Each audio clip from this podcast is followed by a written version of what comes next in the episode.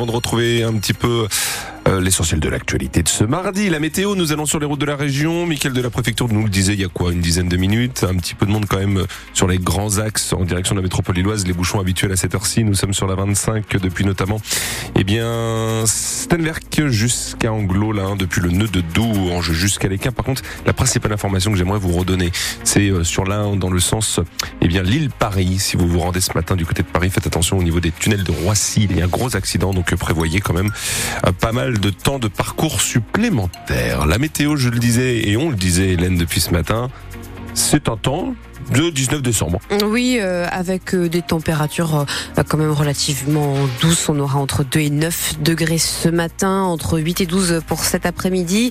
le ciel lui sera très nuageux, nous dit Météo France, avec des averses d'abord éparses dans la matinée, puis plus généralisées dans l'après-midi. Dans l'actualité de ce mardi, il serait le cerveau d'un vaste trafic transfrontalier de déchets et il a été entendu hier au tribunal correctionnel de Lille. Au total, ce sont 9 hommes, dont 5 d'une même famille, qui sont jugés dans cette affaire toute la semaine. Entre 2018 et 2020, ils auraient importé frauduleusement en France plus de 10 000 tonnes de déchets en provenance de Belgique, des déchets pour partie sauvagement déversés dans la nature, préjudice global estimé à plus d'un million et demi d'euros.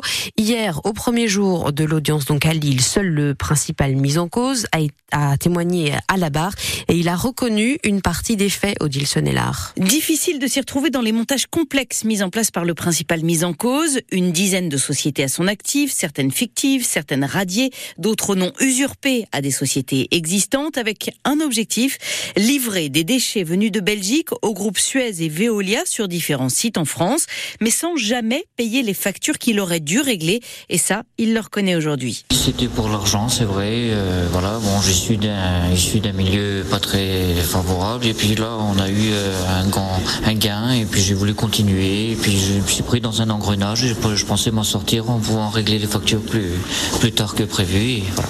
Je regrette énormément. En revanche, il dément avoir organisé le dépôt sauvage de déchets sur une dizaine de sites en Lorraine, puis autant ensuite dans le Nord.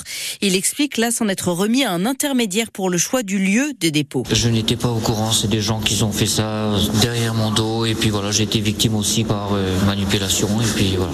Aujourd'hui, on a des noms, on a des gens qui sortent qui sont qui vont être jugés aussi. Mais bien qu'il figure parmi les neuf prévenus de cette affaire, l'intermédiaire mis en cause était absent hier à l'audience. Compte rendu d'audience signé Odile Sonnellard, le tribunal correctionnel de Lille doit entendre les autres prévenus dans la journée. Et les pompiers du Pas-de-Calais mobilisés hier soir au port de Calais. Les plongeurs et une équipe cynophiles sont intervenus vers 21h30 car des affaires personnelles ont été retrouvées le long du bassin Paradis. Selon les images de vidéosurveillance, une femme serait tombée euh, dans l'eau en début d'après-midi, mais les recherches n'ont finalement rien donné. Après six mois d'enquête, deux hommes soupçonnés d'être impliqués dans euh, des émeutes, dans les émeutes urbaines du début de l'été dans la métropole lilloise ont été euh, interpellés. Le 30 juin dernier, ces jeunes de 20 et 22 ans auraient participé aux dégradations sur le futur euh, commissariat de Wattignies. Cette nuit-là, 13 départs de feu avaient eu lieu sur le chantier et un homme interpellé, mais ses complices s'étaient enfuis. On est encore loin d'un accord global autour du projet de loi immigration. La commission mixte paritaire qui a débuté hier à 17h pour tenter de trouver un compromis a déjà été interrompu deux fois depuis. Les travaux devraient reprendre dans la matinée. Les sept sénateurs et sept députés ont réussi à s'accorder sur plusieurs mesures comme le quota d'immigration pluriannuel ou encore le délit de séjour irrégulier puni d'une amende.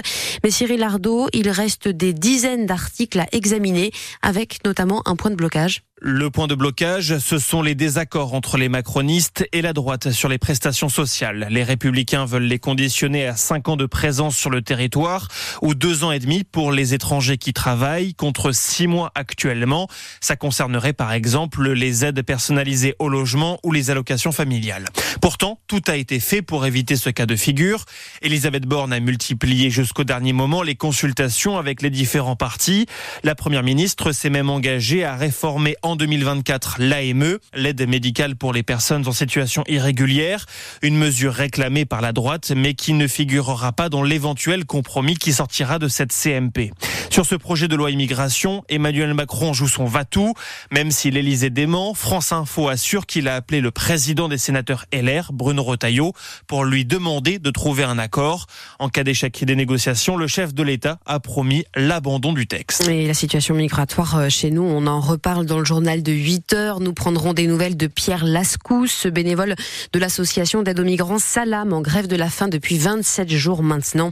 Il veut attirer l'attention sur le manque d'eau potable pour euh, les exilés dans les différents camps euh, de notre littoral et aussi dénoncer les démantèlements de ces camps en pleine trêve hivernale. Et ils vont se partager le gâteau à deux. Le nordiste Auchan et Intermarché sont en négociation exclusive pour racheter une partie des magasins Casino, autres distributeurs en grande difficulté.